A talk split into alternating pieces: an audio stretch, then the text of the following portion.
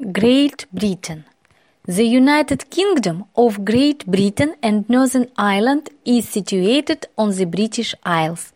The British Isles consist of two large islands, Great Britain and Ireland. The United Kingdom is made up of four countries England, Scotland, Wales, and Northern Ireland. The capital of Great Britain is London.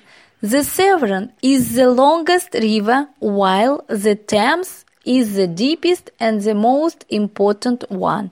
The UK is one of the world's smallest countries. The population of the country is over 87 million.